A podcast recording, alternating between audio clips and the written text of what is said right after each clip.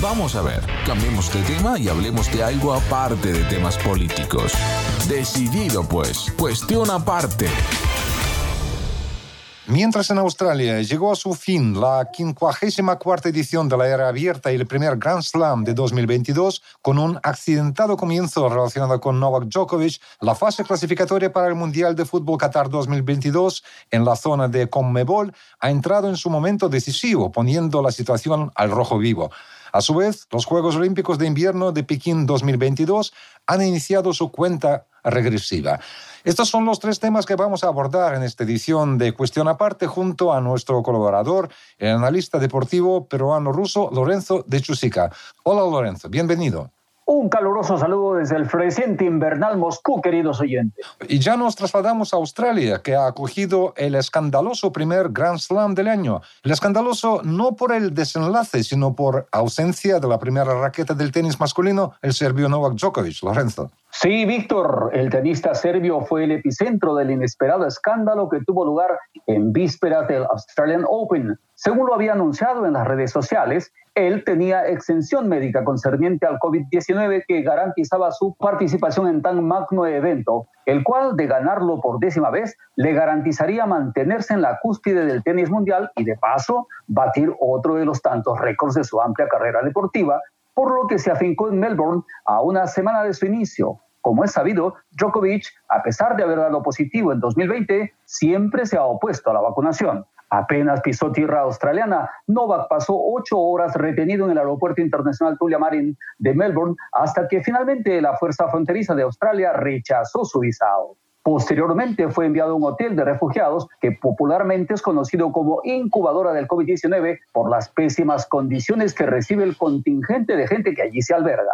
Sus abogados consiguieron su liberación del hotel acompañado de algunas manifestaciones callejeras de sus simpatizantes. A un día de la apertura del trascendental torneo, el Tribunal Federal Australiano hizo pública la decisión de negar la visa a Djokovic y ordenó su deportación. Sin embargo, Lorenzo, este incidente no opacó el desarrollo del torneo. El esperado duelo entre el tenista ruso Daniil Medvedev y el veterano español Rafael Nadal se hizo realidad en la gran final del torneo el domingo 30 de enero. Un partido maratoniano que duró cinco horas y media. En verdad fue un encuentro electrizante, Víctor. Los dos primeros sets los ganó el tenista ruso con relativa comodidad por 6-2 y 7-6. El español realmente no sabía qué hacer. Ya tenía acostumbrado superar a los oponentes en la línea de fondo, pero esa táctica no funcionaba esta vez. El propio Medvedev es capaz de interrumpir, atropellar y torturar a cualquiera hasta vencerlo. El segundo set fue realmente un devorador de las fuerzas físicas de ambos tenistas y duró casi 90 minutos. ¿Qué tal duración? Realmente un récord. Rafa Nadal tuvo una notable reacción en el tercer y cuarto sets, ganándolos por 6-4, 6-4. Se veía claramente que Danil acusaba los resultados del dramático encuentro en los cuartos de final y se vio obligado en repetidas veces a pedir la ayuda del masajista para sostenerse de pie. Finalmente, lesionado, pero dando muestras de coraje, perdió en el último set por 7 a 5. Como ya lo dijiste, Rafael Nadal, después de casi cinco horas y media que duró la gran final, consiguió su Grand Slam número 21, aventajando en uno a Roger Federer y a Novak Djokovic a la vez también que se convirtió en bicampeón del Australian Open, pues su primer título lo había conseguido en 2009. Pues Lorenzo es de lamentar que el ruso Medvedev no pudo ganar su segundo Grand Slam después de que lo hiciera el año pasado en el Abierto de Estados Unidos, donde superó en la final al propio Djokovic. Pero bueno, el próximo 11 de febrero, el segundo clasificado en el tenis mundial, o sea, Medvedev, cumplirá tan solo 26 años, lo que permite esperar que sus triunfos aún se producirán. No tengo la menor duda, Víctor. Bueno, Lorenzo, y cambiando el tema, pasamos de Australia a América del Sur, donde no faltan pasiones en la zona Conmebol, integrada por 10 selecciones que buscan clasificarse para el Mundial 2022 de Qatar. La fecha 15 mantuvo al vivo las intrigas que se tejen sobre las selecciones que pretenden al tercer, cuarto y quinto lugares. Tres de los cinco encuentros jugados resultaron claves para ir despejando dudas. En orden cronológico se enfrentaron Chile con Argentina, Ecuador con Brasil y Colombia con Perú. Entonces, seguiremos por este orden, si te parece. Al toque empecemos con el Chile versus Argentina, Víctor. El seleccionado Mapocho con el handicap a favor de enfrentar al combinado argentino sin Leo Messi y sin su entrenador Leonel Scaloni a ras del campo, quiso asegurar su ansiada victoria, eligiendo como escenario del partido a Calama, ciudad norteña andina a 2.400 metros sobre el nivel del mar. Sin embargo, Argentina demostró en el campo de juego que la altura no le afecta y, lo más importante, no depende de su gran capitán, por lo que apunta a ser uno de los protagonistas del Mundial Qatar 2022. Esta vez, Ángel Di María se convirtió en el caudillo ofensivo de los gauchos al abrir el marcador tras los 10 minutos del inicio del partido con un zurdazo de gran factura desde fuera del área grande. Chile, aunque descontó apenas pasados 10 minutos por intermedio de Brereton, mostró que está en plena crisis con un fútbol para el olvido, sin creatividad ni orden atacante. No es nada raro que en el minuto 34 Lautaro Martínez anotó el 2 a 1 definitivo que prácticamente pone a Chile con pie y medio fuera del Mundial, ocupando el séptimo lugar con tan solo 16 puntos acumulados. Bien, Ecuador se cruzó con Brasil, el líder del torneo con 36 puntos tras 14 jornadas y que tiene el pase para el Mundial prácticamente asegurado, ¿no? Fue un accidentado e intensamente jugado encuentro con decisiones polémicas del árbitro y en el que resultaron dos jugadores expulsados. El arquero ecuatoriano Domínguez por una brutal patada al cuello de Cuña en el minuto 15. Pasados cinco minutos, el lateral derecho brasileño Emerson Royal fue expulsado al recibir su segunda amarilla. Con el empate de 1 a 1 que resultó ser el más salomónico, Ecuador con 24 puntos está ubicado en el tercer lugar y como mínimo ya ha garantizado su derecho al repechaje. Entonces seguiremos con lupa el desempeño de la selección ecuatoriana en las jornadas restantes, porque bueno, la intriga sigue viva, ¿no? Mientras echemos un vistazo al encuentro que disputaron Colombia y Perú. Resultó el encuentro central de la fecha, amigos, en el que ambas selecciones estaban empatadas en el cuadro clasificatorio con 17 puntos, ocupando el quinto y sexto lugar respectivamente por diferencia de goles. El estadio metropolitano de la calurosa ciudad de Barranquilla fue elegido por los anfitriones como aliado a fin de asegurar la determinante victoria.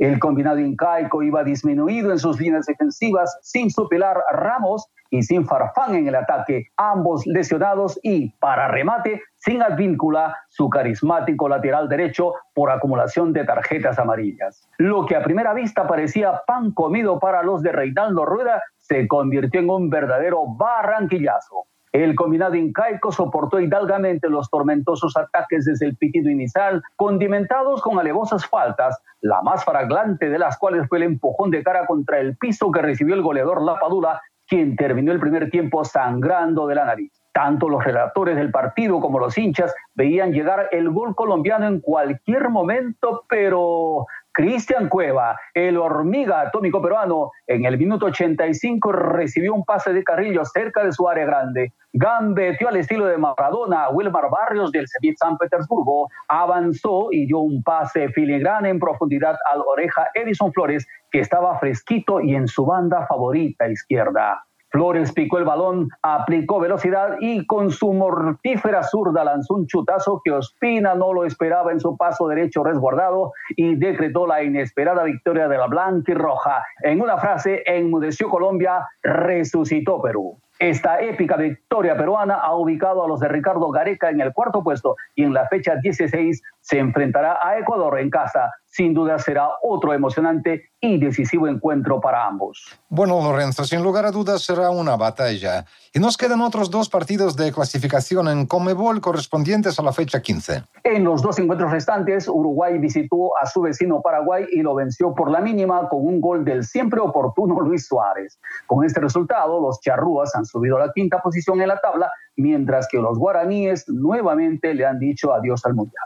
Por último, Venezuela ganó con solvencia a Bolivia por 4 a 1, pero ambos combinados tampoco tienen pretensiones a clasificar. Y aún así, Lorenzo, creo que merece la pena destacar el hat-trick del delantero venezolano José Salomón Randón, de 32 años. Este goleador que durante su carrera ha jugado en España, Inglaterra, China, también es bastante conocido en Rusia, pues eh, aquí había vestido la camiseta de tres clubes, el Rubín de Kazán, el Zenit de San Petersburgo y el CSKA de Moscú. Ahora milita en el Everton inglés, pero seguimos. La fecha 16 está fijada para el 1 de febrero y debe esclarecer aún más las posibilidades que tienen Perú, Ecuador, Uruguay y Colombia de clasificar al Mundial de Qatar 2022.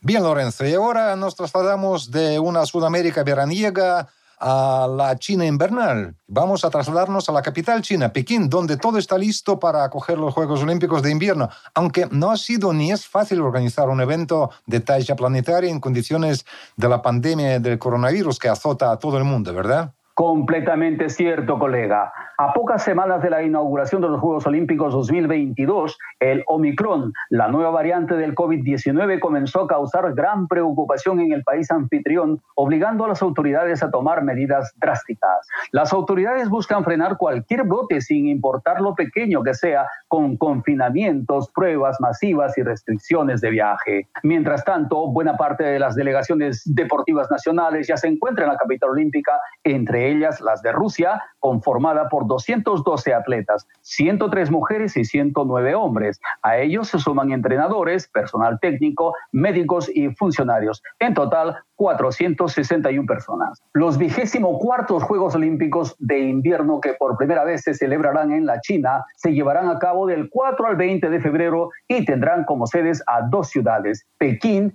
y Jiangxi-Dachau.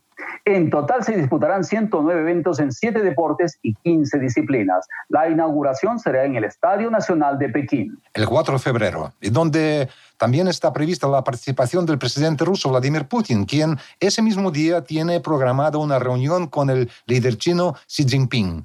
Pues gracias Lorenzo, seguiremos atentos al desenlace en la Conmebol y como no, del 4 al 20 de febrero centraremos nuestra atención en los Juegos Olímpicos de Invierno de Pekín. Hasta luego amigos.